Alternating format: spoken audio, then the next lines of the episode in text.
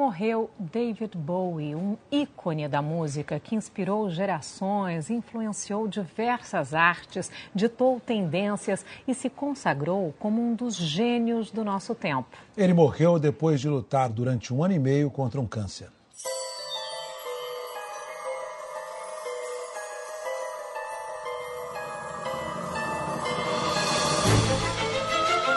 Discos voadores. Fantasmas. Criaturas horripilantes.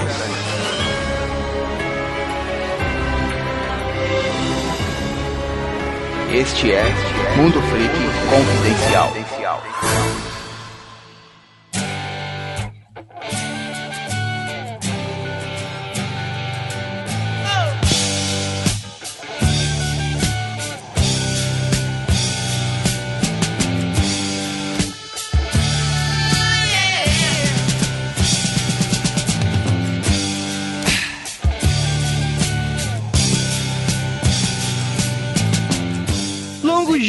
Belas noites, queridos ouvintes. Aqui é o investigador Andrei e hoje a gente vai falar de um astro de rock. É isso aí. Só que a gente não se tornou um podcast musical, não. Na verdade, a gente vai começar uma série de episódios falando sobre o lado oculto de certas celebridades, né? É interessante porque isso dá um podcast à parte, dá pra fazer muito um apanhado, e eu acho que eu imaginei começando como um desses apanhados, só que devido aos últimos acontecimentos e vendo um pouquinho da riqueza que é a vida da pessoa que a gente vai falar aqui hoje, eu acho que merecia um episódio especial à parte, não só pra celebrar, sim, isso mesmo, celebrar. Apesar dele ter morrido, eu acho que é interessante a gente imaginar que a pessoa, depois que morre, gostaria que a gente celebrasse o que ela foi em vida, né? E não chorasse pela perda. Para me ajudar com isso, temos aqui o nosso queridíssimo especialista em cultura pop, Lucas Tesoto. E aí galera freak, como vocês estão? Hoje estou aqui junto com o Andrei para falar desse cara que modificou toda a cultura pop, modificou a música, modificou a moda, o cinema. É alguém justamente para ser celebrado para sempre. Com certeza. Temos aqui também nosso ocultista de plantão, nosso Marcos Keller. Look up here, I am in heaven. Olha aí. Estamos juntos. Hoje a gente vai falar, gente, do David Bowie, que eu tenho que revelar aqui pra vocês que até pouquíssimo tempo não era muito relevante na minha vida, mas devido a diversos fatores, principalmente no ano passado, então a galera que tá falando, ai, mas Andrei, você só começou a curtir porque ele morreu, você é modinho. Não, não, na verdade, apesar de eu ter conhecido há pouco tempo, foi um, bem antes dele ter, enfim, falecido, né? Então, antes de mais nada, bora lá pro cast, vamos comentar um pouco e começar essa série do lado oculto das celebridades.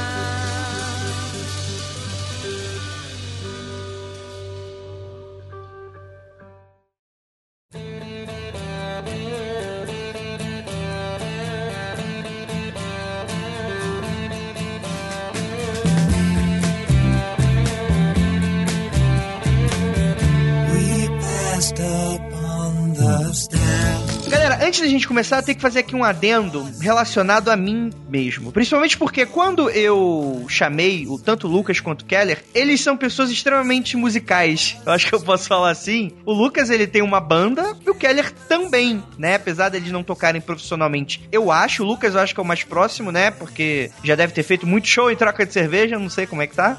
Dinheiro entra toda semana, não dá para viver só de música, mas é um ganha-pão extra. Olha aí. Só que, cara, eu conheço muito pouco, assim, de sei lá, de música. Eu tenho um gosto um pouco mais estranho pra música, então não conheço a maioria das celebridades, a maioria das músicas. Então, qualquer coisa errada que eu vou falar, eu espero aqui que nossos dois convidados sinalizem, né, e corrijam. Mas vambora lá. O David Bowie, pra quem não sabe, ele nasceu em 8 de janeiro de 1947, ou seja, ele morreu com 69 anos, em Brixton, em Londres. Olha aí, temos aí um cara da Inglaterra e o que é interessante porque de vários episódios que a gente gravou, tantos aqueles com Del Debbie, a gente vai deixar linkar no post aquele episódio falando sobre ocultismo na cultura pop e ocultismo, é, que foi o nosso primeiro que a gente gravou com ele, que a gente fala que é muito interessante como que a Inglaterra, ela é um berço para essas esquisitices, né, cara? Pro misticismo, que a gente chama de misticismo moderno, né, cara? Ele é um novo berço para todas essas maluquices, seja lá do que a gente for falar aqui. E o David Bowie, por ser muito provavelmente estar bastante em contato com essa cultura, e mais pra frente a gente vai especular aqui o que talvez tenha sido o gatilho que levou ele a, a se tornar o que se tornou.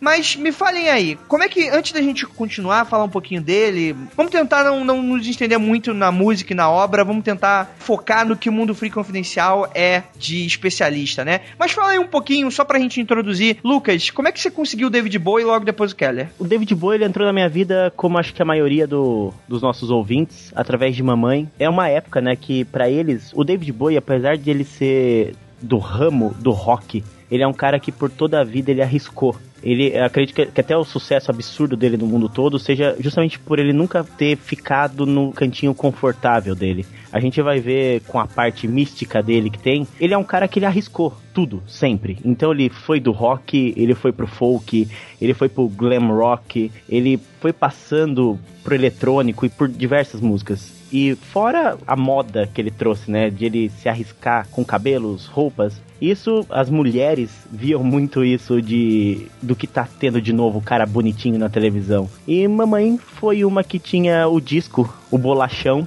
do Bowie e eu acabei conhecendo algumas músicas e isso foi influenciando a, a, minha parte musical também. E acho que até quem não conhece o Bowie tem diversas músicas aí que eles conhecem sendo do Nirvana, sendo do próprio Queen, que são composições do Bowie.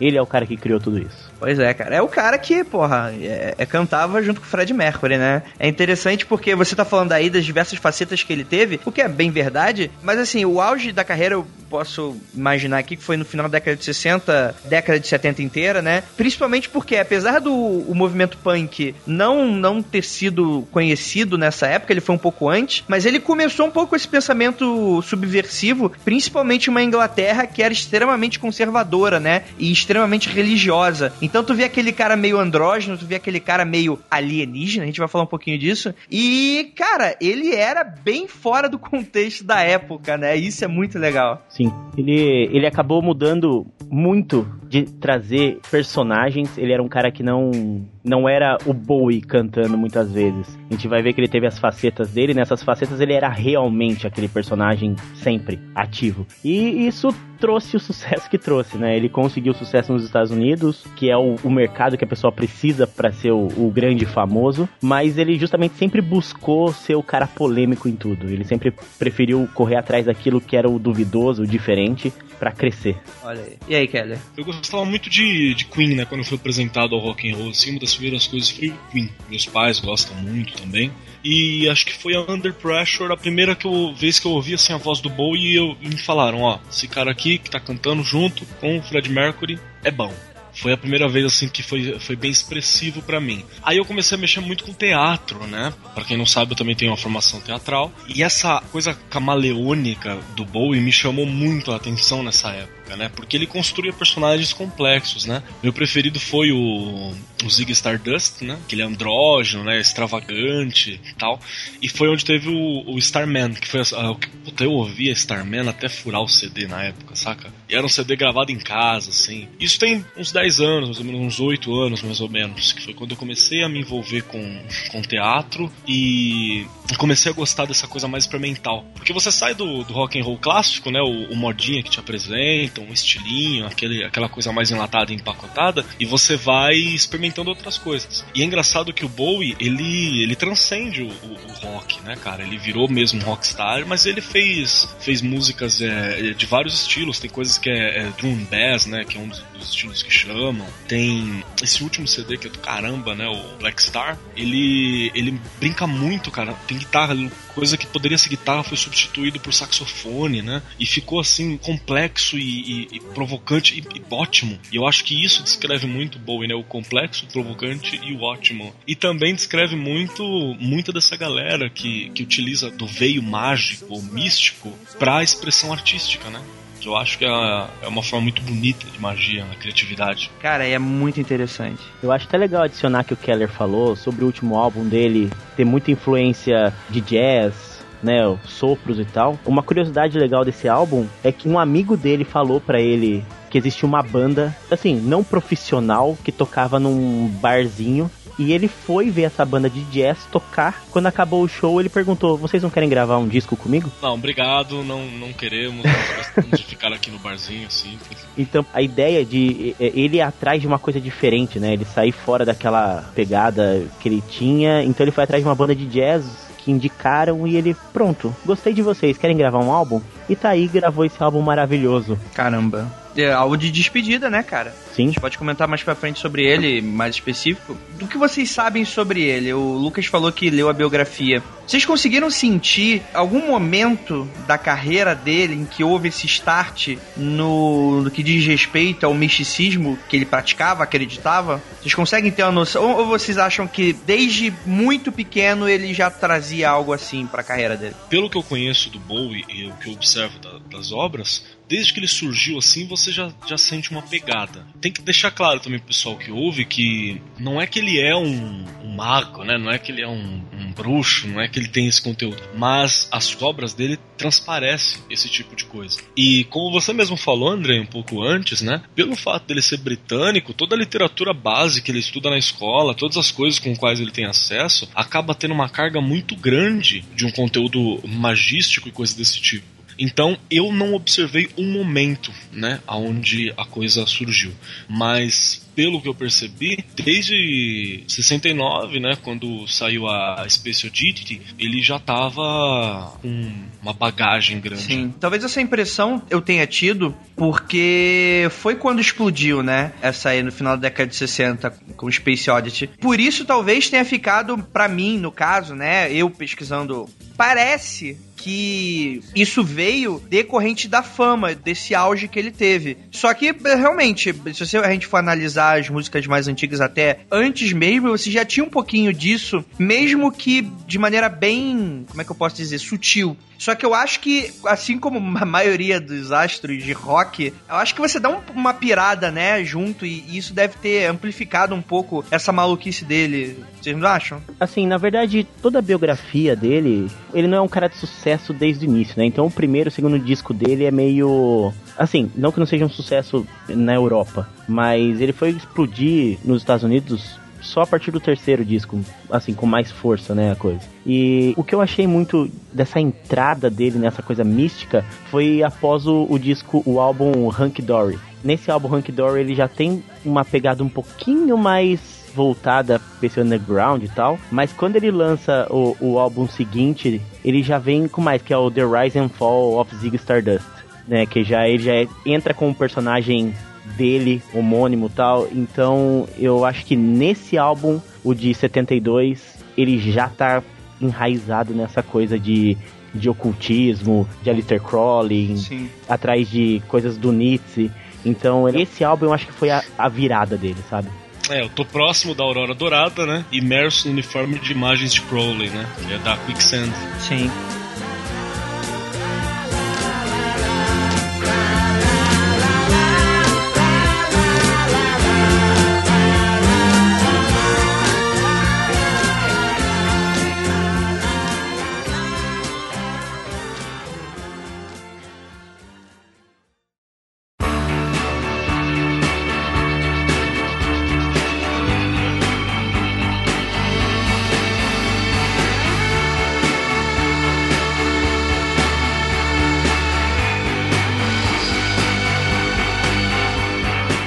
Pouquinho das referências que, do que, que ele acreditava, né? Do que, que ele praticava. É interessante porque a gente não tem uma, uma- algo fixo, né? Principalmente porque esse tipo de, de pessoa não costuma acreditar em apenas uma linha, né? Já que a gente tá falando aí de gnosticismo, né? Que seria. É, é que assim, antes da gente falar de gnosticismo, é que a gente nunca falou sobre propriamente dito, mas é bom salientar que o gnosticismo ele se divide em duas vertentes, né? A inicial, em que ele se formou junto à igreja, né? Então seria um gnosticismo cristão, né? Só que acho que hoje em dia o que fica mais prático, mais entendível pra gente do gnosticismo seria não mais essa doutrina do ranço da- do cristianismo, mas você teria aí uma série de conhecimentos filosóficos barra herméticos, ocultistas, dentro de, de- Ou seja, é, é aquele, aquela, aquele sacola doida cheia de, de coisa que o pessoal acredita, né? E a partir daí, além do gnosticismo, a gente teve muito das coisas do, que as pessoas falavam, do que as pessoas viam, porque eu acho que ele também nunca, nunca foi de esconder sobre esse tipo de coisa, né? Ele gostava muito do Crowley, como a gente falou, que a gente precisa fazer um episódio sobre. Ele gostava muito de paranormalidade, então ele gostava de pesquisar sobre ufologia, casos famosos, né? E também, cara, ele chegou até pesquisar coisas do nazismo, né? Não num sentido de que, ah, o cara era um nazista, não, mas ele ficava extremamente fascinado e, inclusive, ele dizia que o Hitler, ele foi o primeiro astro pop, porque a habilidade que o cara tinha de iludir em um sentido de, de juntar multidão em volta dele e, e- e falar e, e as pessoas prestarem atenção com aquela coisa ensegueirada que mais pra frente a gente vai ver na cultura pop, inclusive é um paralelo que ele mesmo traça como sendo algo ruim, né? Ele tava tentando estudar aquilo pra entender por que, que aquilo era daquele jeito, o que, que era aquilo, não sei se pra reproduzir ou até mesmo pra poder se defender. E, inclusive, uma paranoia que ele, inclusive, citava muito, né? Que era um termo que ele mesmo usava de malevolência paranormal, né? Como se fossem forças ocultas que trabalhavam contra, não sei exatamente se contra ele em específico ou contra todos, né? Mas ele sempre lutava contra forças ocultas, né? Então ele- sempre fazia rituais, né? Esse tipo de coisa. André, eu acho que isso é uma coisa legal que, apesar de dele falar muitas vezes a partir do ponto de vista dele sobre essas, essas forças ocultas, né, essa malevolência aí que estava em andamento, ele sempre estudou muito acreditando que isso estava imerso no mundo, que não é que ele é o escolhido que estava o Neo que estava defendendo contra isso, não, é que como ele tinha através das músicas, através de toda a obra, um empenho em mostrar essa coisa da plasticidade da vida, saca? A existência ela é plástica, ela não é, você não é necessariamente aquilo que você nasceu pra ser, entendeu? Não é porque você nasceu do sexo masculino que você tem que viver como um homem. Ele tinha isso imerso no discurso. Pode não ser descaradamente, né? Na cara, assim, dado. Mas tem isso imerso no discurso dele. Ele tem imerso no discurso também, o Bowie, uma coisa de, vamos é, transcender, né? Nos iluminar. As estrelas sempre pode ser utilizada também como uma metáfora para extrapolação do, do ser humano da, da onde ele tá, da imersão na matéria. Até tem música dele que fala sobre a viagem de Malkuth para Keter, né? Essa relação toda da árvore da vida cabalística. Sim. Então tem muito disso. Então eu acredito muito que quando ele fala sobre essas coisas, né, esses, esses males, ele está dizendo sobre um mal que ele via como existente mundo, que é até uma coisa muito próxima do gnosticismo é, cristão, né, antigo. E como ele estava em destaque, ele estava visível, ele acabava sendo afetado por essas energias de uma forma mais clara, né, mais, mais fácil, porque ele está visível.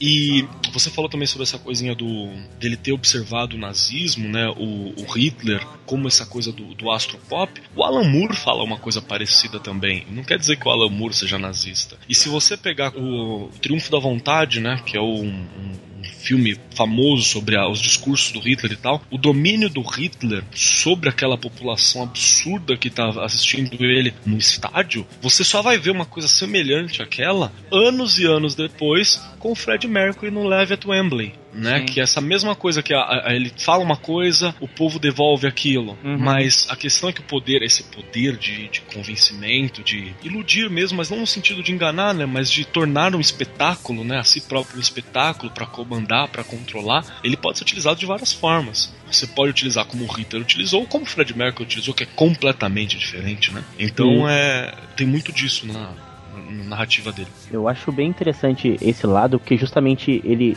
as letras dele, ele vive tudo para que ele possa colocar nas letras dele sua vida. No entanto que eh, a gente tem letras de música onde ele reclama da gravação do novo filme dele. Então ele tá reclamando que ele tá cansado porque ele não consegue mais ficar gravando cenas de filme. E essa coisa que ele teve com o nazismo, esse estudo, foi um momento que ele passou em Berlim, né? Ele ficou três anos em Berlim, morando em Berlim, junto com um cara bem famoso também da, do rock, que é o Iggy Pop. Olha aí. Eles moraram juntos e nessa época ele se concentrou bastante na cultura alemã, se concentrou bastante naquela música minimalista e ele lançou o que é chamado de hoje em dia da trilogia, né? Trilogia de Berlim. São os três álbuns dele dessa época dele lá em Berlim. E tudo que ele vivia lá, tudo que ele passava, ele absorvia e criava músicas. No entanto, que um dos álbuns dele que eu mais gosto dessa época, que é o Heroes, essa música, ele fala justamente de duas pessoas que se amam incondicionalmente, e cada uma tá de um lado do muro de Berlim. É uma coisa sensacional ele absorver a vida dele, estudar tudo que ele pode estudar e jogar isso em letras. Que bacana. Só para dar mais uma dica, né, a respeito disso tudo, dá uma olhadinha naquele livro, Please Kill Me, é, é Mate-me por favor em português, né? Que fala sobre a, a história do, do punk, do, desse movimento todo. Que você vê muito do David Bowie e do Iggy Pop também, né? E como a vida intensa era essencial para a existência artística dessa galera, né? Era uma coisa assim muito essencial. E também gostaria de dar uma, uma outra dica pro pessoal, que tem o, o nosso Igor Alcântara, né? Os livros dele também tem muito dessa coisa do que ele experiencia da vida, né? Sim. Tem um- um- uma coletânea de contos dele que ele tem vários contos que são transcrições de algumas experiências que ele teve, que ele Sim. que ele arriscou, né? Que ele teve uma experiência de morte, que ele teve, teve alguns- algumas algumas formas de meditação, algumas brincadeiras assim que o Igor faz, e você sente que quando isso é trazido pro texto, o texto ele fica mais forte, né? Ele ganha um peso diferente. Eu acho que é o endecágono Sim, sim. O Mutua é um de conto também, só que ele é baseado na cidade fictícia. fictícia dele, né? Sim, sim. E o, e o Endecagna é o de experiências dele. Tem o Sonho e Delírio, né? Tem um monte de livro. É o Endecágono. Quem quiser dar uma olhadinha, tá sempre por um, preço bem acessível, né? Tem aí na, no site dele, tem vários locais. A gente vai deixar o link aí pra vocês. Uma boa referência pra você sentir um pouco disso em português, né? Se você quiser. Olha aí que interessante. É interessante porque o Keller falou, né, a cabala judaica, da cabala em si, né, ele também era um cara que era especialmente fanático pela cabala em si. Mas olha só que interessante, a gente falou aí um pouquinho de ah, o que que poderia aí as estrelas nas músicas representar e tal. Mas cara, vou te falar que ele tinha um conceito bem é, é doido de ufologia, porque, cara, segundo ele mesmo, cara, ele chegou a ver um alienígena em um dos shows dele. Se eu não me engano, foi no, no, no- no- nesse do auge dele, de 72 a 73, no Zig Stardust, da turnê dele. Dizem que ele viu um, um alienígena na plateia curtindo o show dele, sei lá o quê. E o cara, tipo, meio que deu, deu um backstage ali rapidinho, desenhou um pentagrama na testa e voltou, cara. E dizem que esse foi um dos shows mais insanos de bacanas da vida do cara, cara. Isso é muito interessante. Vamos lá, cá entre nós. Se você é um alien, você pode vir pra zoar as plantações e as vacas. Ou vir pra assistir um show do David Bowie. Você vem pra quê? é, pô, com certeza, né, cara? Exatamente, cara. Mas é interessante, porque ele realmente, ele era aquele cara que abraçava diversas das que a gente chama hoje, né, de, de ocultismo em si, né? Apesar de que ufologia hoje em dia acaba não entrando pra, entre muitas aspas aqui ciência, né? Alguns até falariam ficção científica, mas é, não, não deixaria de falar que dependendo da sua vertente, é, se mistura muito ao que você acredita, né? E é interessante porque, dentre isso, cara, e a gente pode especular um pouquinho também, existiram outros astros que também foram muito parecidos nessa questão de místico, né? Será que ele poderia ter tido influência ou influenciado algum outro artista com relação a isso em si? Ah, com certeza. Meu, tem muita influência do David Bowie na, na música atual, mas muita mesmo. Tem coisa que é cópia, entre aspas, homenagem descarada, né? Como a, o, o raiozinho da Lady Gaga no começo da carreira, né? E como ela tentou ter essa coisa que o David Bowie tinha no começo, de ser. Você não ter uma sexualidade definida, né? Você Sim. ter essa coisa hermafrodita. Ela tentou muito no começo isso. Né? Hoje ela assumiu a sensualidade e tal, mas teve no começo da carreira ela tinha muito disso. É, a, a Lady Gaga, ela é o personagem. David Bowie escrito, né? Ela é um personagem. Ela, ela, quando ela tá lá em cima, ela não é o, a pessoa, mas ela é o personagem criado para desenvolver aquele papel de levar a música para alguém e tudo mais. Essa questão de, de se trocar informações entre artistas e, e eles acabarem tendo essa. cada um passar sua experiência numa época onde tudo era, vamos dizer, proibido, errado, e eles estavam fazendo justamente o diferente lá em cima. E o Bowie, ele foi um cara que ele, ele teve um grupo musical absurdo, né? Então ele, ele cantou junto com a Tina Turner, ele tinha os, o Beat Boys como os garotos dele, amigo do Iggy Pop, amigo do Mick Jagger, O próprio John Lennon, né? o John Lennon, amigo da Yoko Ono, sabe? Ele, ele tinha um, o, o grupo dele, cara, era, era um grupo daquela galera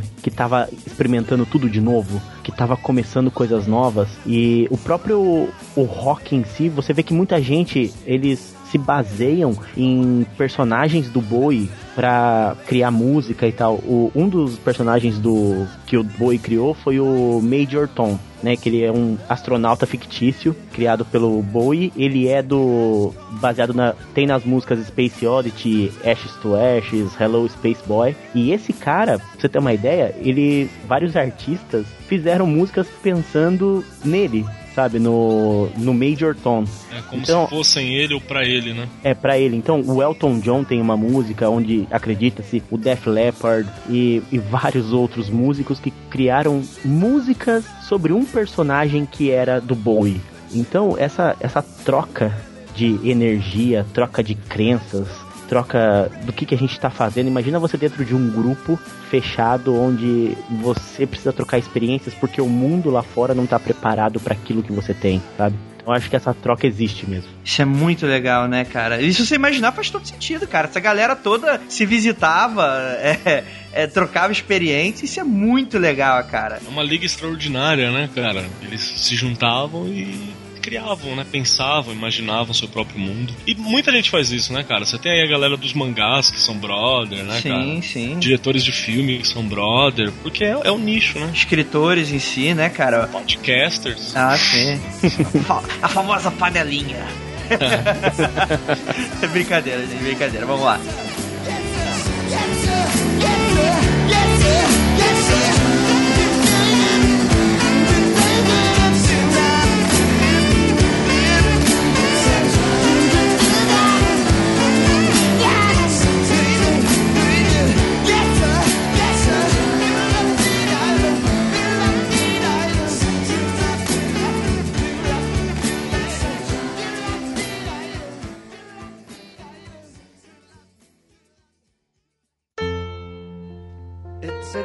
Awful small affair to the girl with the mousy hair.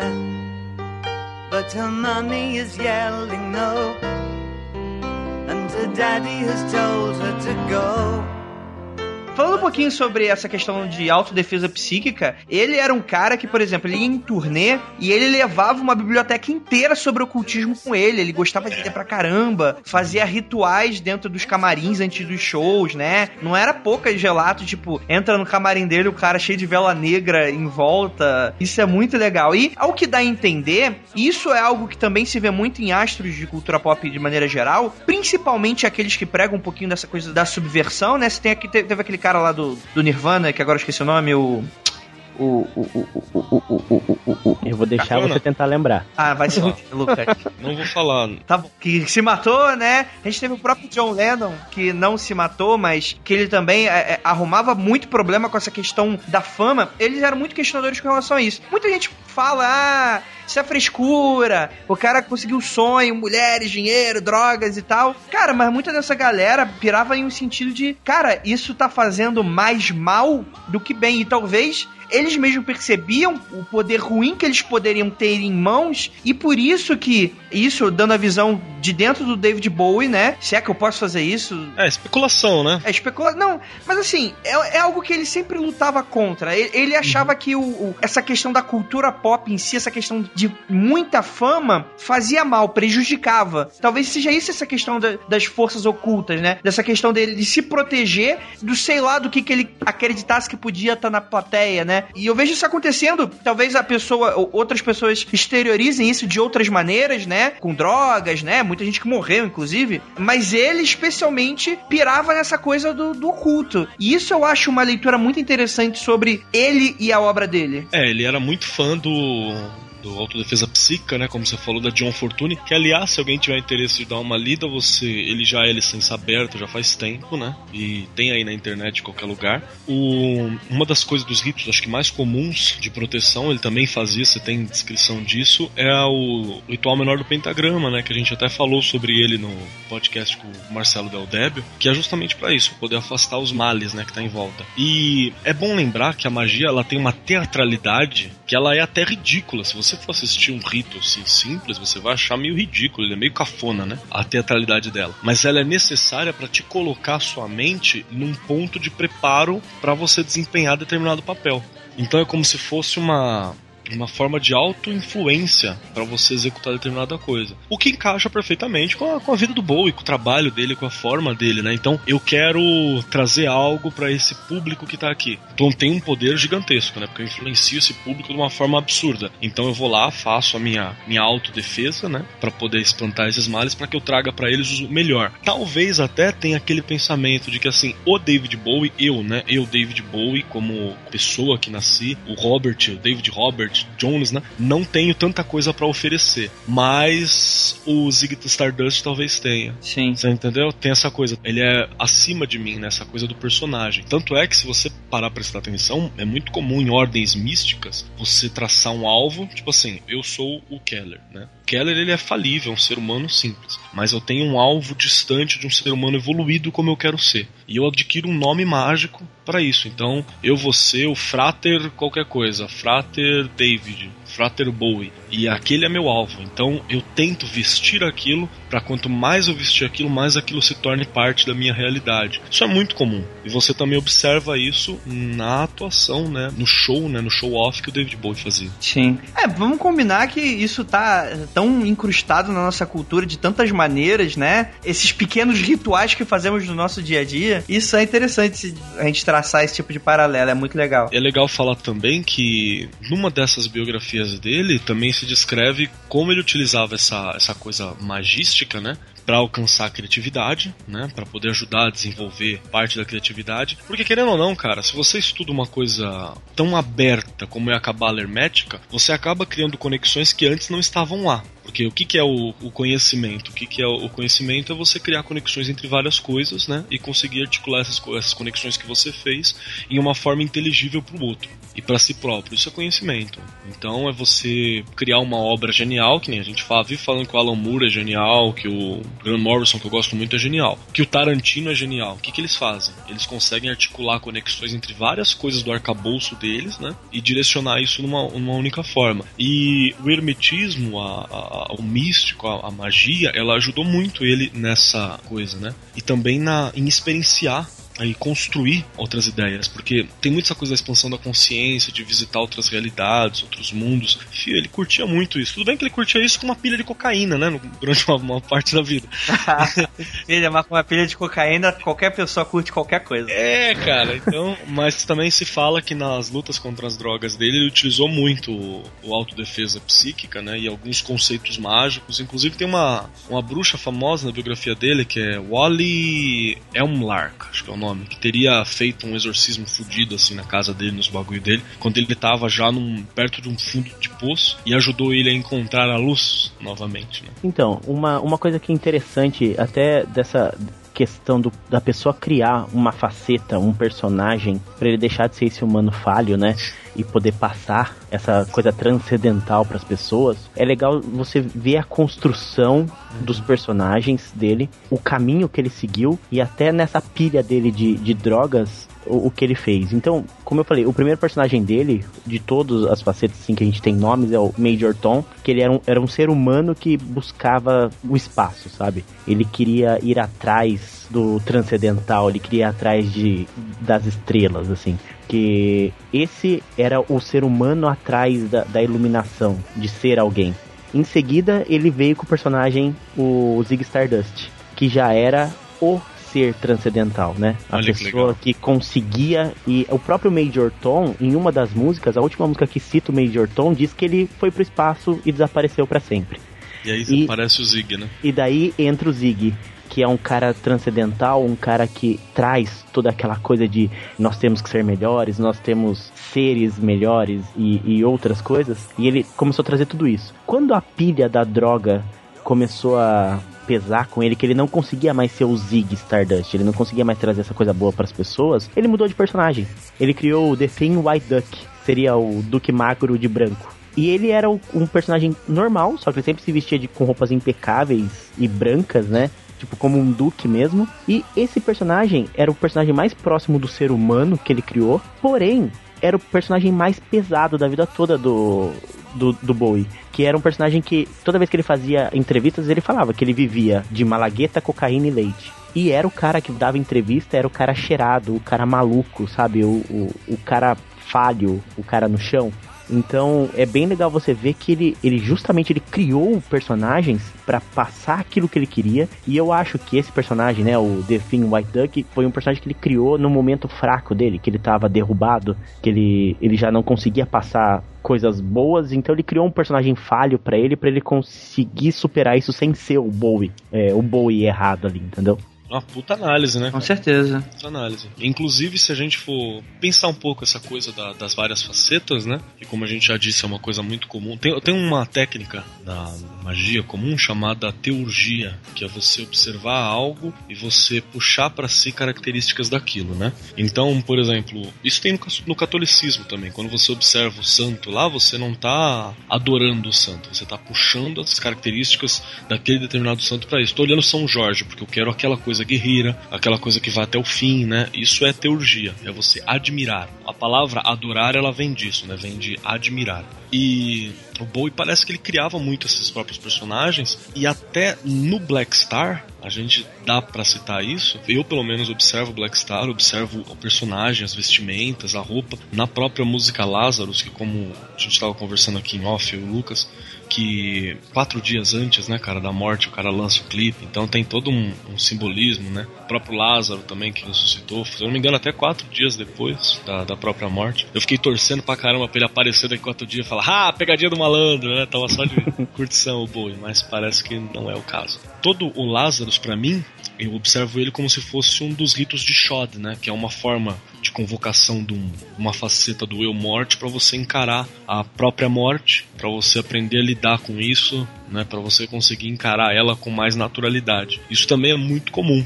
é Muito comum na- nas escolas magísticas, você encontrar dentro de você um eu que é relacionado a essa faceta da morte para você não temê-la, para você procurar dentro de você programações de morte, né? Porque às vezes culturalmente a gente acaba sendo programado para suicídio, programado para autodestruição através de, de, de algumas outras coisas, de, através do uso absurdo de entorpecentes, né? Através de querer ter uma, um determinado tipo de vida que vai te desgastando com o tempo, são programações que a gente acaba tendo culturalmente. Então esses ritos de Shod, eles são uma forma de você ter uma conexão com isso. E é um personagem dele que esse último, né, do, do Black Star, eu entendo como um personagem que é justamente, não sei nem se tem um nome, viu?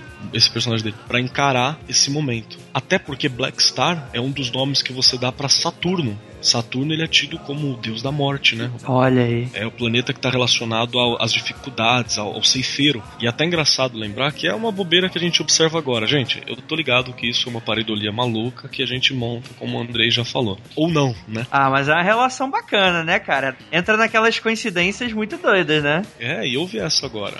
Na astrologia, por exemplo, você tem o Sol Negro, né? Ele é Saturno e ele é exaltado no signo de Capricórnio. E o Sol normal, ele é exaltado no signo de Leão. O David Bowie, ele tinha isso invertido. Então, ele era de Capricórnio, então o Sol comum, que é o Sol amarelo, ele tá em Capricórnio, né? E o Sol negro tá em Leão. Então ele tinha essa relação muito forte com tanto a própria existência, né, a existência plena que é a existência do Sol em Leão, quanto o Sol Negro, que é essa coisa destrutiva, essa coisa combativa, que até também é o que ensina, né? Saturno também é um grande professor, apesar de ser um grande filho da puta. Então é bem legal você observar essas coisas, né? Caramba, que doido. Esse, esse álbum novo, o, um personagem. Não, não existe um nome, tá? Não, não foi divulgado um nome, nem conhecido por nenhum nome, esse personagem novo. Talvez até pós-morte agora crie-se algo, surja algo. É, algo dos próprios fãs, né? Sim, sim. Mas uma Eu coisa gosto que. de Black Star. É, uma coisa que eu acho bem interessante, olhando pequenas coisas dos dois trailers liberados, né? O Black Star e o, o Lazarus, é bem interessante você ver que em muitos momentos dos dois trailers, o Bowie ele aparece com os olhos vendados e com botões Sim. no lugar dos olhos. Isso acontece nos dois clipes. Como as moedas do barqueiro, né? Exatamente. Por isso que o pessoal comentou muito sobre era realmente uma despedida ali. Esse Black É. Star foi uma preparação de falar, olha gente, é meu último presente pra vocês e os dois, o, cara, eu tô arrepiado aqui. É, eu sei, eu sei que eu não vou conseguir, é, eu vou deixar isso pra vocês e ele já começou a deixar as coisas nos clipes musicais ali de Sabe, eu tô preparado, tô só esperando o barqueiro vir me buscar. Eu até procurei outra referência que não fosse do barqueiro, esses os botões nos olhos, né? Se existia alguma, alguma outra referência, eu não consegui encontrar nada na parte ocultista. Talvez o Keller pudesse ajudar. Ah, o próprio. É, é, eu não sei se isso fica muito famoso, mas, por exemplo, o, o- deve ter vindo. Cara, tudo, todas essas referências que a gente for dar de coisa no olho é, é- é- advém, né, da Grécia, né? Grécia Antiga. Mas, por exemplo, no Velho Oeste, não tinha também algo relacionado à moeda? Você deixava uma, uma moeda com morto, algo nesse sentido? Ou eu tô falando muita bobagem? Eu sei que nos filmes, nos filmes existe essa de. Mas eu acho que isso vem da, da própria cultura nórdica. Acredito que deva ter vindo, porque eles também colocavam a moeda no olho. E eu não sei se. Eu sei eu tenho um filme do Morricone que eu assisti que ele deixava essa moeda porque o corpo ficava jogado e passava os caras que pegavam os corpos, sabe? Uhum. E essa moeda era tipo o pagamento deles. Ah, sim, verdade. É, provavelmente eu confundi. É que é bem parecido, realmente. Faz uma referência muito ao, ao barqueiro, né? Você tem um cara que recolhe Sim. os corpos, recolhe as almas, eu acho. É, tá ligado ao outro lado também, né? Porque até o Neil Gaiman, ele também tem um conhecimento místico absurdo, né? Ele tem a obra Coraline, né? Coraline, que o pessoal do outro lado do mundo, né? Que é o mundo que não é, que aparenta ser perfeito, mas na verdade é todo danificado, todo, todo torto. Eles utilizam botões nos olhos. né? Verdade. Agora, a gente conversando disso, me veio uma coisa bem interessante. Aliás, pra quem tá ouvindo o podcast aqui e ainda não foi lá no, no YouTube nosso, né? Toda segunda-feira a gente tá com o Hangout lá, né, Andrei? Verdade. E em um dos hangouts nossos, a gente comentou sobre essa questão que foi as previsões de 2016, sobre quando o ser humano perde a visão do mundo normal, ele tem uma facilidade para conhecer o, o lado espiritual, né? Que acontece com as pessoas. Talvez essa pode existir uma, uma especulando totalmente alguma semelhança a ele estar com botões no lugar dos olhos, então ele deixou de olhar de forma humana para tudo isso, ele tá olhando de forma espiritual pro mundo, sabe? Ele não tá mais vendo o que um simples humano pecador viria. É uma boa, é uma boa relação, cara. Entendi, entendi. Uma observação não é mais física, né? Agora o olhar Exato. dele é pra outro, outro plano, outra, outra pegada, né? Sim. Interessante. Verdade, é uma boa analogia.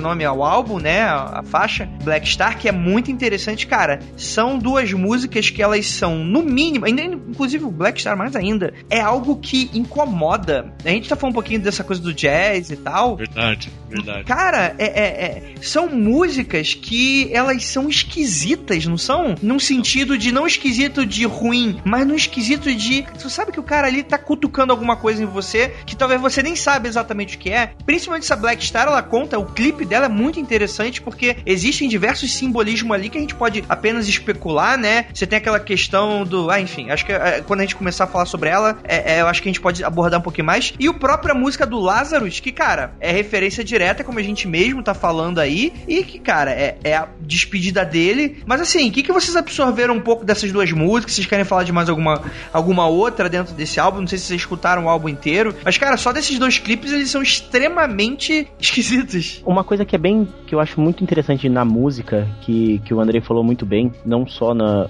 na questão do- dos clipes serem perturbadores, assim. Eu acho que talvez, se não tivesse acontecido o que aconteceu, dele morrer e tudo mais, a gente teria uma nova faceta de Bowie, sabe? Uma coisa diferente. Mas com a morte dele, acho que fica tudo mais obscuro e mais bizarro. E uma coisa que o, jazz, pra mim, sempre sempre foi, foi essa coisa melancólica, essa coisa de, de você tá ali expondo o seu problema, você tá ali colocando que você já não tem mais forças, sabe, Pra prosseguir. O, o jazz, ele sempre me mostrou muito aquela coisa de melancolia. É, eu, como estudante de música, eu toda vez que a gente estuda as notas do jazz, sabe, ele São tristes, né? é- é- é- são notas tristes, né? São notas menores. Pra quem conhece de música e tá ouvindo, sabe que a gente tem as notas menores e as notas menores ela sempre traz a tristeza pra você, a, a coisa melancólica. E ele ter escolhido esse estilo musical junto com as letras que ele trouxe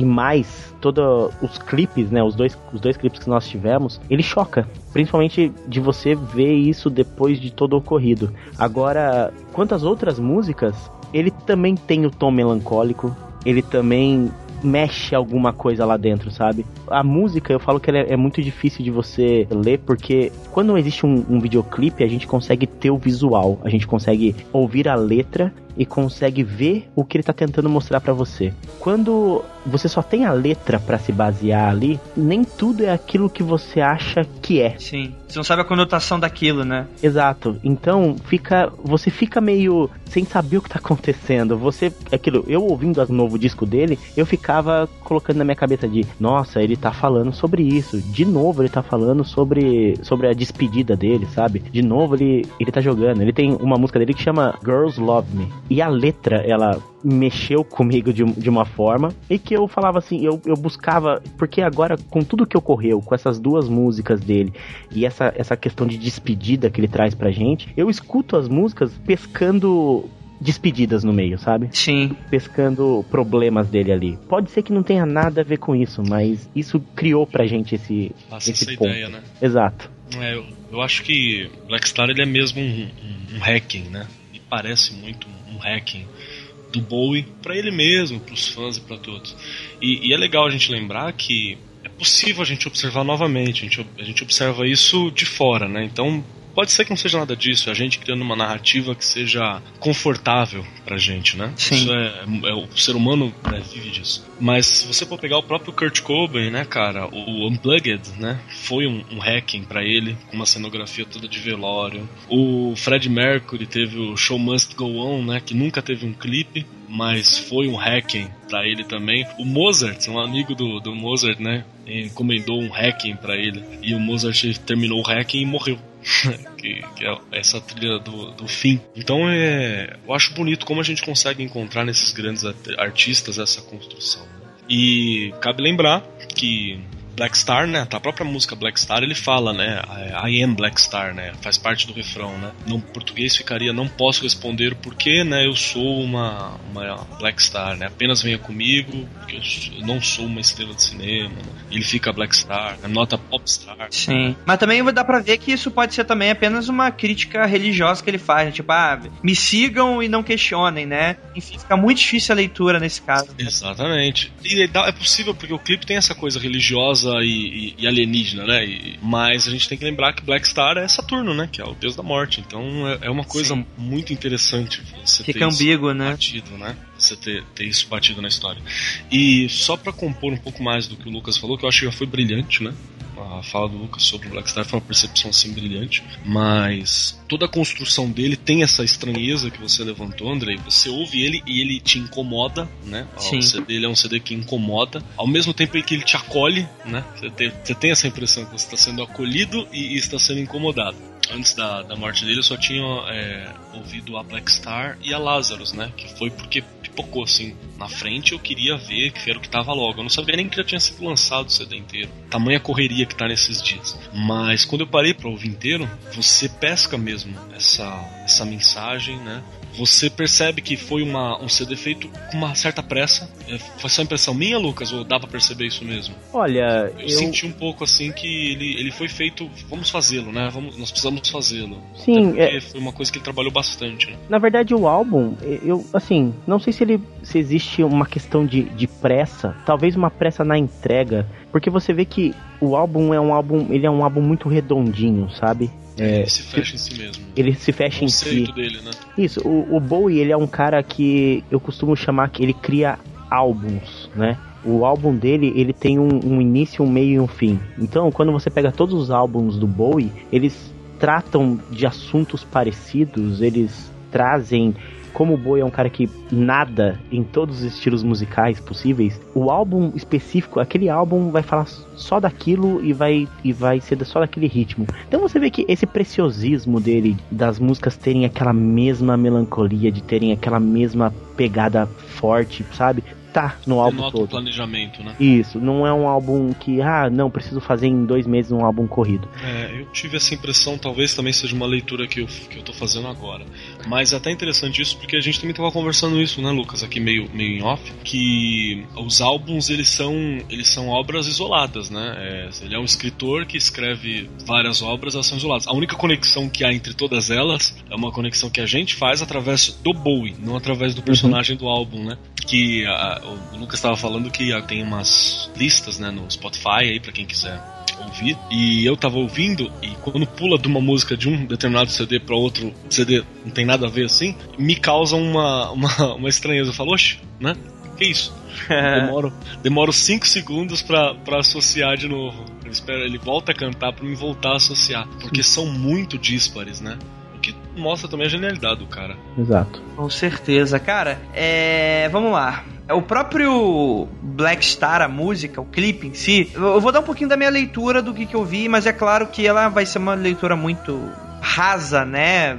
Até porque não parei pra pra analisar todos os vieses da letra, principalmente depois que a gente discutiu tanta coisa. Provavelmente mudaria muita coisa da minha leitura. Na verdade, nem dá pra você fazer uma leitura, né? Não, é, é, ainda. Coisa com o tempo, né? é aquela coisa impossível sem o autor aí. Sem o cara pra te carregar na mão e, e fazer a leitura. Eu falo que a música, sempre a gente escuta alguém, você escuta a letra e você fala assim, nossa, ele tá falando disso. Aí, dez anos depois, o, o, o criador, o autor da música vem e fala assim, não, na verdade eu falava sobre, sei lá, passarinhos na minha É. música. Então você não consegue ter um. Você- isso. é, você cria o, o que é a música pra você, porque cada pessoa, eu falo isso que é sensacional na música, cara. Eu acho que o que tornou esse Black Star um álbum sem comparações, né, tipo, é que ele morreu trazendo um álbum novo. Então as pessoas estão absorvendo esse álbum absurdamente. Até as pessoas que nunca conheceram, até as pessoas que, que não sabem quem era Bowie. E eu não reclamo disso, tá? Até falo pra Não. vocês, pra galera que, que tem essa, essa pilha de falar, não, eu que sou fã do Bowie e você não tem direito de chorar a morte do cara que eu amo. Não, né, cara? Esse álbum, ele é um álbum que ele vai trazer milhões de identificações. Cada pessoa vai falar que pra ele significa uma coisa, que a música tem um, um peso essencial pra ela e você escuta algumas coisas, você fica assim. Tem uma letra que agora eu lembrei, que é do álbum novo que chama Dollar Days, a música, e tem um trecho que ele fala assim, né? é, Estou morrendo também. Empurre suas costas contra a corrente e engane todos outra e outra vez. Eu estou tentando. Nós rasgamos nossas revistas, gás com bocas espumantes venham agora, e então, não posso acreditar que só corro em segundo lugar. Agora estou esquecendo você. Estou tentando. Estou morrendo também. Nossa. Então você pega, tipo, é muito profundo, sabe? E você fala Dollar Days, né? O que, que tem a ver, né? Tipo, então cada pessoa ela traz e as letras, acho que para cada pessoa vai ter um significado. Eu, como eu falei, eu tô ouvindo tudo agora e para mim tudo é, é uma despedida linda dele, de falar, cara, segue, segue que o meu acabou, sabe?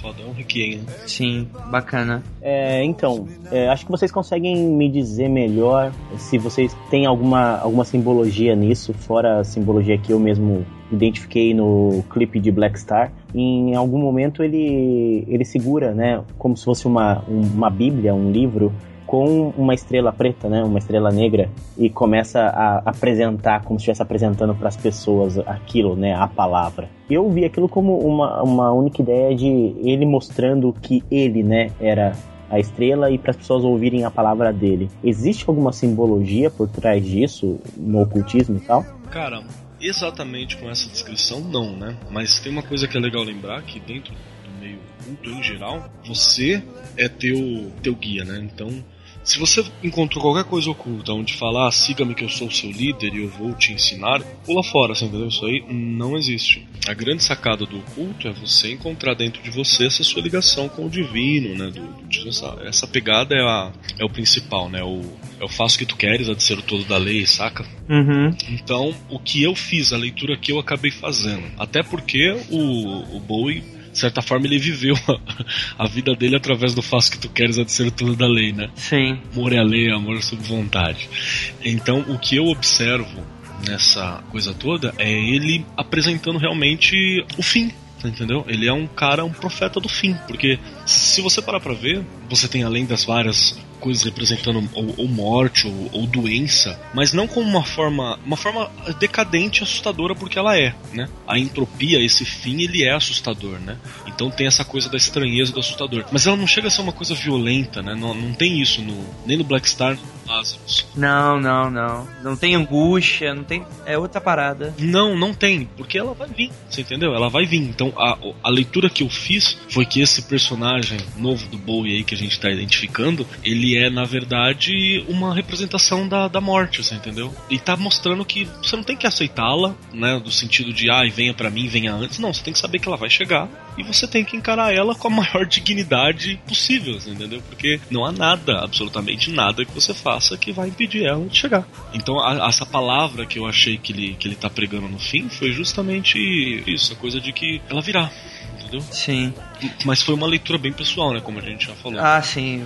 Mas acho que não vai fugir disso, né? Por exemplo, a minha leitura, por exemplo, que eu fiz foi o seguinte, né? Dá pra ver claramente, claramente, pra mim, né? Uma crítica a instituições religiosas, né? Essa coisa de me sigam. É, eu acho que pra mim isso fica mais num tom de crítica do que realmente em me sigam, do tipo, como se isso realmente estivesse falando sério. O que dá pra entender mais ou menos é que a gente vê o que parece ser um outro planeta e, e é algo que eu entendi é o seguinte, né? A gente tem a as primeiras cenas são a- aquela coisa do astronauta, né, com uma roupa de astronauta, o que pra mim dá a entender que seria como se alguém da Terra fosse o alienígena, né? Fosse uma brincadeira, o oposto, né? O alienígena invasor seja um terráqueo, né? Já que tá com roupa de astronauta e também a garota que encontra ele tem uma cauda, né? Uma garota meio andrógena, meio esquisitona. E a partir daí a gente tem essa questão, né? Abre-se o, o- o elmo, né? O- a parte de cima ali do capacete do astronauta e você tem aí, tipo, um crânio, né? Como se dizendo que estava lá há muito tempo ou, ou que é apenas o corpo, cravejado de joias, né? O que pra mim poderia denotar aí que seria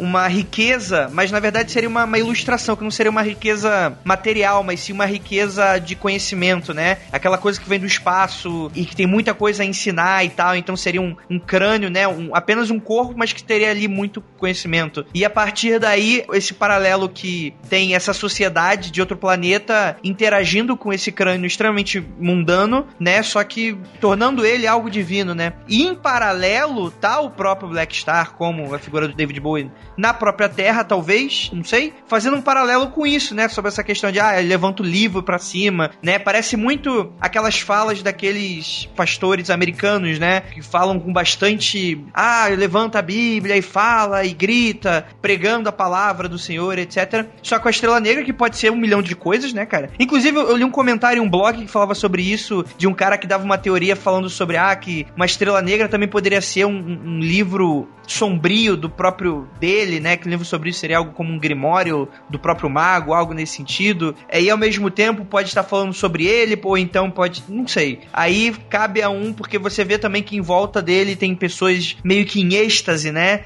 Da palavra que ele tá citando. Ou seja, cara, é, para mim foi um pouquinho dessa leitura que eu tive, né? Fica bastante aberto. Aí tem aquela figura dos, dos espantalhos, né? Crucificados, né? Que também pode ser aí essa questão do, da crítica religiosa e tal. Mas é difícil você colocar os dois pés com clareza, assim, tatear e ter certeza, né? Mas é complicado. Não há, né? Não, e como pode não ser nada disso, né, cara? Pode ser porra nenhuma. Eu posso ter viajado total. Vou botar qualquer merda aqui. Mas acho que esse é o bom. Não, isso é ótimo. Esse que é o bom da arte, cara. Cada um vai, vai tirar. O, o cara já fez a obra dele, o cara já morreu, inclusive, não tem mais como perguntar. Foda-se.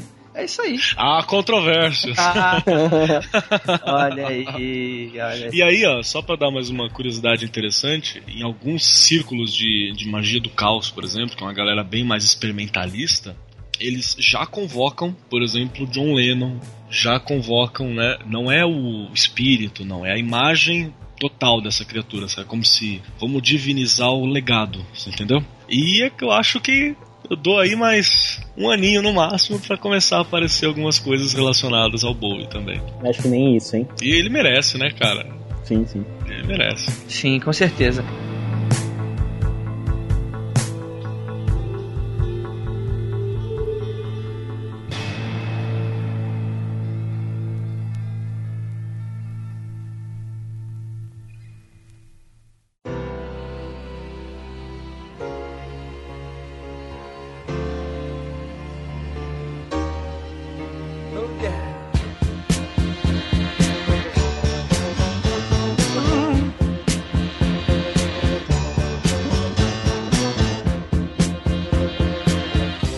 É isso, galera. Vamos encerrando aqui esse episódio. É... Cara, foi um episódio muito gostoso de gravar, muito interessante, lotado aí de músicas, os ouvintes devem escutar, já que a gente tá sem edição aqui, né? Espero que todos vocês gostem e boas-vindas já 2016 e a esse novo formatinho aí que a gente vai fazer um pouquinho sobre celebridade. Gostaria de agradecer um pouquinho o nosso queridíssimo Lucas Tesoto. Obrigado, Andrei. Obrigado, Keller. É sempre um prazer estar aqui com vocês. Obrigado, galera. Espero que vocês tenham gostado, que eu não tenha falado muita merda aqui pra vocês. E tenham amor no coração de vocês, tá? Deixa todo mundo gostar de Bowie, deixa todo mundo chorar a morte do cara. Se o seu amiguinho não conhece ainda, em vez de você ser o, o hater da internet padrão, vai lá, mostra pra ele, mostra as músicas mais famosinhas. Ele vai ter muita música que o cara vai conhecer sendo do Nirvana, sendo de outros cantores. Mostra pra ele que é boa isso daí, mostra o disco novo. Eu acho que arte é válida, a gente não tem que disputar quem ama mais, hein? Tem só que, que expandir essa arte maravilhosa que tem. Sim. Aqui é o coleguinha, né? Faz o raiozinho do David Bowie lá no olhinho dele. Exatamente. Deixa o coleguinha brincar, né, cara? Eu dou, pu- dois puxão de orelha. Primeiro o sommelier de luto, né, cara? Falando se você pode ou não, né? Outro é sommelier de, de, de, de fã, de quem você é fã. Cara, é uma maturidade, né, galera? Vamos tentar de ser- deixar de ser cuzãozinho. É, enfim. É, ag- agradecer também ao nosso queridíssimo Marcos Keller. Ah, e o Will Be Free, né? Que eu acho o finalzinho lindo da, da Lazarus. Eu fiquei apaixonado pela Lazarus, cara. Ela já é a minha preferida desse CD. E eu agradeço muitíssimo novamente que eu já falei isso em outros episódios, mas como esse agora estamos no início do ano, eu gostaria de falar também que pra mim esse 2015 foi maravilhoso acompanhar aí o Mundo Freak, me trouxe ótimas experiências, ótimas coisas. Conheci gente maravilhosa como o Lucas Tesoto, tesudo pros amigos, né? Os mais próximos. Que isso? e que são pessoas incríveis, cara. E é isso aí, gente. Olha aí. Excelente, gente. É isso. Ficamos aqui agora com a nossa leitura de e-mails e comentários, o contatos imediatos. E até o próximo episódio.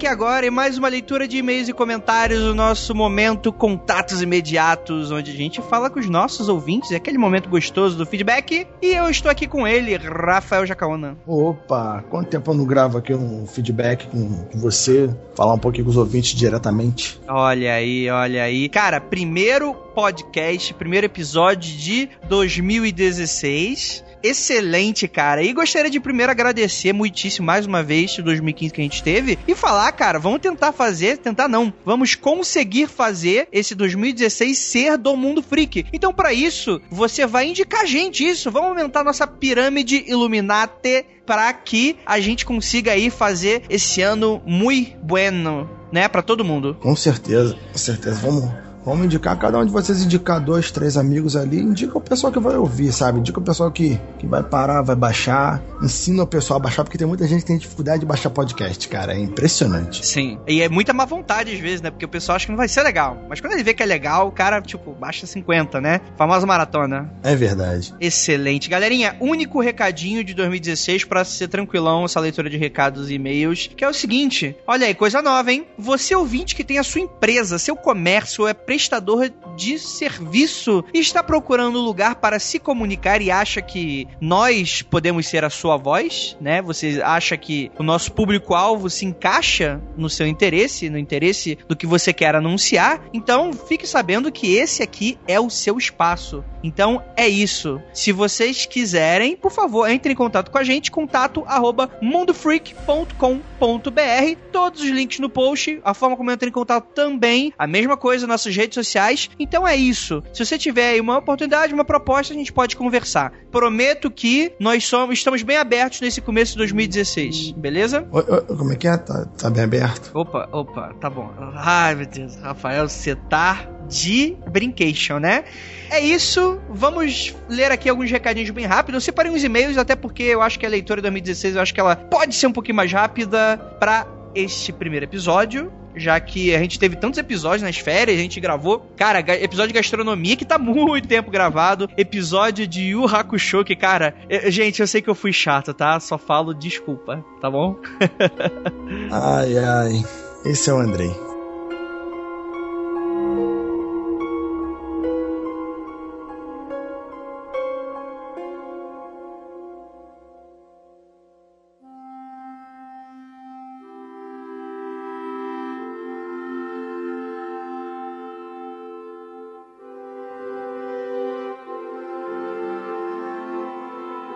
Eu vou ler aqui o e-mail da Jessica Torlese, que ela falou o seguinte: Olá, Freak, sou Jessica, tenho 24 anos e gosto muito do conteúdo do site, principalmente do Mundo Freak Confidencial. Por isso, estou aqui para sugerir um caso insólito. Fiquei sabendo do caso da menininha que se matou e deixou uma carta em latim. A primeira que eu ouvi foi aqui. Aí ela coloca aqui o link do Assombrado, né, que é aquele site mega conhecido. Quero ver o que vocês têm a dizer sobre isso. E aí, Rafael, o que, que, você acha sobre isso? O que, que eu acho sobre isso? Eu acho que foi o demônio, cara. Olha aí, olha aí. aliás, aliás, deixa eu reformular aqui, eu não acho. Certeza. Oh, olha aí. Mas não vamos queimar pauta. Não vamos queimar pauta, Rafael. Segura. Tá bom. Agora aquele movimento do, do jogo agora. Opa. Oh. Né? Vamos lá. Próximo e-mail, Geraldo Guilherme Oliveira Pinheiro. Ele fala o seguinte: Olá, pessoal do Mundo Freak. Me chamo Guilherme Oliveira Pinheiro. É, meu Deus do céu, repeti duas vezes. Falo de Ji-Paraná, Rondônia. Sou estudante de licenciatura em Química, concurseiro e ouvinte profissional de podcasts. Olha aí, a galera tá ganhando dinheiro ouvindo podcast, não sei como. Conheci o site há algum tempo, mas não vinha tendo nada de relevante para comentar até ver o título do último podcast. O que me lembrou de uma HQ chamada Klaus. No caso, ele tá falando do nosso último podcast, penúltimo do ano, antes do nosso crossover com o SciCast, que a gente falou sobre o Krampus, de uma HQ chamada Klaus, do Grant Morrison e Dan Mora. É, meu Deus céu, tô muito americano. Isso que eu ia falar, tá falando tudo com sotaque, cara. Que isso? ah, pois é, cara, tô assistindo muita série. É isso, é isso que dá, é isso que dá. Klaus conta a história de como Papai Noel tornou-se o que é, como ele era quando jovem, porque ele faz o que faz e como ele fez o que fez, traçando as raízes mais selvagens na mitologia nórdica e no xamanismo siberiano, até o lado mais arrepiante do Natal. Não sei se já foi publicado aqui no Brasil, mas encontrei num blog que disponibiliza quadrinhos europeus. Sei que indicar scans não é muito politicamente correto, mas essa HQ é muito bem feita. Então, galera, regra aqui de indicar scan. Se foi publicado no Brasil oficialmente, não indica Eu acho que não foi publicado até onde eu sei. Se não tiver, beleza, indica. Eu acho que a gente pode fazer indicação, que eu acho que nada mais justo, né? Você nunca vai ler aquele material. Ué, né? Vamos, né? Por favor, né? Então é isso, né? Sem, inclusive também, se já tiver conteúdo nacional aqui sendo lançado, por favor, né? Consumam aí conteúdo nacional que também é muito bom. Olha, é, é que nem eu falei aqui, cara. É que eu realmente tô sem verba, senão eu ia no cinema assistir esses filmes que estão saindo aí. O Mad Max brasileiro aí, ó.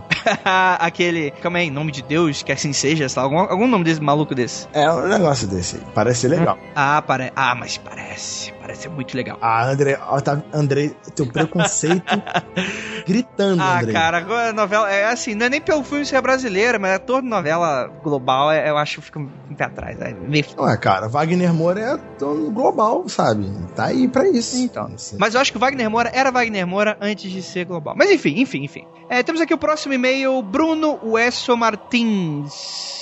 Eu me chamo B-U-M ou Bug e conheci o Mundo Freak através do SciCast, o que é bizarro, porque sou amigo do Gal. Cara, pff, mas quem não é amigo do Gal? O Gal conhece uma galera. Não, o Gal conhece todo mundo. Sim, sim, cara. É, é- eu, sério, de verdade, assim. Você, por exemplo, tá, a gente tá descendo Augusta ou indo pra alguma rua badalada, assim, de São Paulo, tu tá descendo junto com o Gal. Cara, tipo, você para umas duas ou três vezes porque você vai encontrar um amigo do Gal. É impressionante. Bom, me identifiquei muito escutando o MFC 50, olha aí, lá, lá embaixo, e ouvindo relatos sobre adquirir consciência durante o sono. Em 80% dos sonhos que lembro, eu adquiro consciência durante ele e consigo moldar o ambiente e até mesmo algumas situações. Algo como o filme A Origem. Porém, nunca consegui dormir durante o sonho e nem remover algum dos personagens. Aliás, esses personagens são como as telas do De Chirico. Eu não sei o que é isso. Nunca possuem rostos, são manequins, porém sei quem são essas pessoas e consigo interagir com elas. Não sei explicar o motivo disso acontecer. Meu pai também relata que faz essas coisas, mas é realmente um sentimento de superpoder. Olha aí, cara, pai pra filho, genética. Pô, queria eu ter esse superpoder também. Exatamente. E-mail de Stephanie Z. Fala, Freaks. Me chamo Stephanie, sou de Curitiba e um ouvinte recente do Mundo Freak. Adorei o podcast 60, foi muito nostálgico, né? No caso, Zona Freak, né? Do Yu Hakusho. Já tinha esquecido o quanto eu gostava desse anime. Assisti todos eles na época com meu irmão. Fomos contagiados pelos Cavaleiros Zodíaco, Shurato, Super Campeões, Yu Hakusho, Dragon Ball, Sailor Moon, Power Ranger, que não é anime, mas tudo bem, não vou ser preciosista no meio dos outros. Foi uma sexta-feira feliz e fica aqui meus agradecimentos e elogios. Ai, André, tu é chato demais, cara. Ai, meu Deus. Me identifiquei com tudo, desde League of Legends até o Zona Freak de anime. É legal, 20 animada. Eu não vou ser preciosista, mas eu vou criticar aqui, tá? Ó, Tom. Não foi uma crítica, não foi uma crítica. Foi uma observação. Foi exatamente, foi uma observação. Aí Le Andrei levanta, né? Coloca a mão em seu senho, né? Na altura das sobrancelhas, né? Se move de um lado a outro com a cabeça. Fiz uma observação. É isso, né? Cara, mas legal, cara. Stephanie, seja bem-vinda. E desculpa aí, que eu acho que eu. Assim, é foda, né? Agora, agora eu vou desabafar. Cara, eu já falei mal de Jesus. Ment- Mentira, não falei mal, mal, mal, mal. Mas tipo, ah, você vai, você questiona a figura mítica de Jesus. Ah, você critica o trabalho de algumas igrejas católicas, de algumas igrejas evangélicas, de alguns centros espíritas. Você, tipo, faz aquela, né, que, porra, já- naquele limiar de que vai dar merda. Nunca deu. Agora, fala mal de Yu Hakusho, aí todo mundo perde a cabeça, né? Aí, meu Deus, Andrei, você tá muito chato nesse podcast. Eu só quero falar um negócio pra você. Primeiro, não falei, não falei mal do Yu Hakusho. Eu só dei alguns toques de coisas que eu não gostava. Eu gostei, já que eu, eu assisti recentemente eu não peguei o hype da época. Se bem que no Cavaleiro do Zodíaco eu pegava o hype da época e hoje eu acho, já acho uma merda de qualquer forma. E o Hakusho não é uma merda, tá? Eu só... Uhum. É, e é isso, eu queria falar pra vocês. É, vamos chupar um limão. É isso aí. Quem mais alguma coisa adicionar, Rafael? Andrei, o podcast foi muito bom. Aquele lá eu eu- Inclusive, eu não sei se os ouvintes repararam, acredito que repararam mais do que eu, mas não teve Mundo Free Confidencial, né? Verdade, foram dois Zona Freaks. Você jogou o Zona Freak e não teve confidencial. Eu fui baixar falei, porra, Férias, férias! cadê? Gravamos isso há muito tempo, mas ficou bom, ficou muito bom. Me agradou bastante. E o pessoal curtiu, cara. É verdade, é verdade. Nossa, te- teve até o de gastronomia, teve até o ouvinte reconhecendo o Mac. Nossa, o Mac, que saudade, sei que lá. Cara, legal, bacana ver, ver o pessoal gostando. A gente vai voltar, galera. Zona Freak vai voltar. Em- Remodelado, tá? Porque eu acho que o formato dele precisa dar uma recaustada bacana. Mas enfim, ele vai voltar. Rafael, antes da gente ir embora, você tem alguma coisa a dizer aos nossos ouvintes? Ah, cara, eu só tenho uma coisa a dizer pros ouvintes. Ouvinte, Asta, tá aí. Cuidado com ele. É isso. É isso. Tá bom então, né? tá bom, né? Vamos lá. Ouvintes, muito obrigado aí. Abertura para esse 2016 excelente, épica. E até o próximo episódio. E é aquilo, galera. Não olhem para trás.